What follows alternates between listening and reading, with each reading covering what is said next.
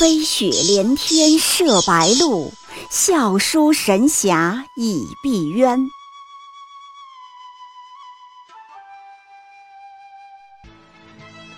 如果说古龙的小说像冰水，越喝越觉得心寒，写透了人情凉薄，那么金庸的小说就像烈酒，起初苦涩艰深，入口醇厚，回味无穷。喜马拉雅主播小昭在海边将陪您一起每天十分钟细细品读金庸，欢迎您的关注与订阅。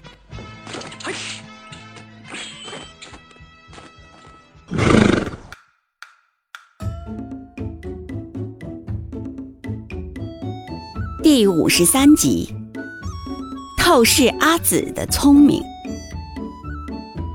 今天我们一起随便聊聊阿紫。阿紫这个小姑娘自负聪明阴险，给人感觉似乎是一个黑化版的小黄蓉。她也一直以歹毒会用计整人而自居，可事实并非如此。如果我们把她用计整过的人列一个名单，你会发现结果令人哭笑不得。第一个，店小二，长台镇小酒店员工；第二个，虚竹，武功低微的小和尚；第三个，楚万里，父亲的下属员工；第四个，乔峰，姐夫；第五个。尤坦之，狂热的忠狗。第六个，马夫人，以气息奄奄，无法还手。这么一个个看过去，他用计整蛊的不是社会底层的可怜人，就是亲人，要不然就是狂热的追求者、家族企业的老员工，还有无力还手的人。阿紫就用计整了这么一些人。比如整那个店小二，人家无意中得罪了他，他想报复，打算去割人家的舌头，于是用了一个计，大费周章地骗店小二喝下毒酒，趁机割了小二的舌头。这就有点让人无语了。先不说手段残忍的问题，要割一个毫无武功的可怜店小二的舌头，何必这样大费周折？星宿派随便一个弟子都可以一秒把店小二按在地上，把舌头割下来，何必用计呢？比如，我要用计打倒了一个五年级的小朋友，很有意思吗？还有啊，用计整蛊了大理四大家将之一的楚万里，害得楚万里羞愤难当，在战场上故意送命。像这样欺负你老爸公司里的员工，跑到人家头上拉屎，这算什么本事？比如杨康用计整了赵王府的一个下人，这样算很牛吗？而对那些真正的强人、恶人、奸人，阿紫的计谋半点用都没有。师傅丁春秋弄瞎他的眼睛，大师兄摘星子要杀他。他通通束手无策，形如羔羊，全凭姐夫救命。对比黄蓉用计收拾过的，那都是些什么人？欧阳锋、欧阳克、裘千仞、金轮法王、霍都、李莫愁、裘千尺，隶属过去都是强人、狠人、恶人、猛人。所以说，黄蓉的用计才叫用计，阿紫的用计，那叫欺负老实人。有很多阿紫迷觉得阿紫很有魅力，很喜欢她，这个事儿可谓见仁见智，不多讨论。但如果说他机智伶俐、手段厉害，那就要打个大问号了。他不是什么手段厉害，只不过是发现了一个公开的秘密而已。那就是伤害老实人可以不用付出代价。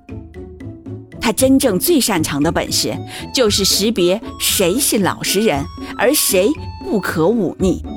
虚竹是老实人，他便肆无忌惮地去人家碗里加一勺鸡汤，破虚竹的戒，看着他的窘相拍手大笑；而撞见了师傅和摘星子，便只能求饶恭维。再说深层次一点，阿紫们时不时去践踏一下虚竹、店小二这种普通人，践踏他们的身体和信仰，乃是一种内心深处的本能。因为他自己实在过得不好，总被强人欺负、追杀，犹如流浪小猫，其实已经非常底层了。他需要不时去欺侮一下更弱势、更底层的人，来表明自己的力量，振作一下精神，向世界证明自己绝不是食物链的底层，下面还有好多人呢。你看，店小二不是也被我踩在脚底下吗？如果仔细看书，就会明白，阿紫非但并不会用计，事实上，他还总是中计。在成人世界的阴谋面前，在真正的奸恶之徒面前，他一再中计，被人玩得团团转。在丐帮，他被全冠清诓骗了，那是真正的大奸人，把阿紫骗得团团转。在辽国宫廷，他又被穆贵妃骗了。人家骗他去给乔峰喂毒酒，他就真的去喂，也是被耍得团团转。要知道，皇宫乃是一切阴谋的集中地，而穆贵妃这种人，才是真的在无数阴谋中杀出一条血路而上位的人。阿紫的小聪明，在这些人面前根本不够看。还是有很多人喜欢阿紫，我非常理解，她的爱情故事也很打动人，可以下回再说。但对她的所谓凌厉狠毒，我是欣赏不了的。她骗人的境界比向问天相差太远了。向问天说要骗人，就得捡件大事，骗得惊天动地，天下皆知。你去骗一个店小二喝口毒药，算什么事儿呢？对付底层人和老实人，真的不需要用计，直接践踏就可以了。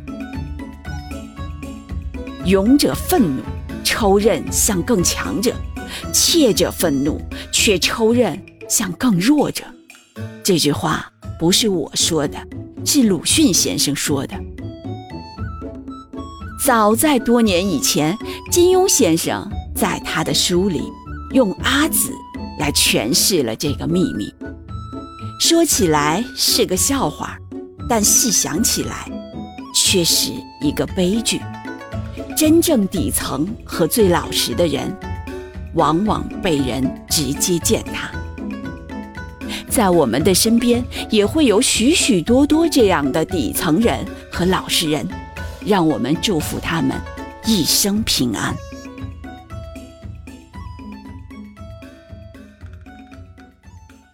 喜马拉雅主播小昭在海边将陪您一起每天十分钟细细品读金庸，欢迎您的关注与订阅，每晚八点更新一集，不见不散。